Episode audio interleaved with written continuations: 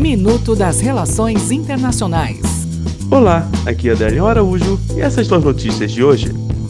Peru.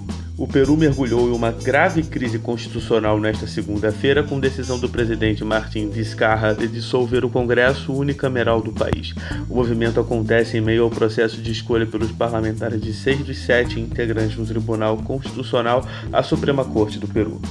Grécia. O governo grego anunciou nesta segunda-feira que pretende enviar cerca de 10 mil migrantes à Turquia até o fim de 2020. A medida foi anunciada após a convocação de emergência de um conselho de ministros um dia depois de um incêndio e tumultos em um acampamento na ilha de Lesbos terminarem em morte. Marrocos. A jornalista marroquina Raja Raissoni, de 28 anos, foi condenada nesta segunda-feira pelo Tribunal de Primeira Instância de Rabat a um ano de prisão pelos crimes de aborto e de prática de relações sexuais sem estar casada, mesma sentença aplicada ao seu namorado. Até o próximo minuto. Enquanto isso, aproveite mais conteúdo no portal seire.news.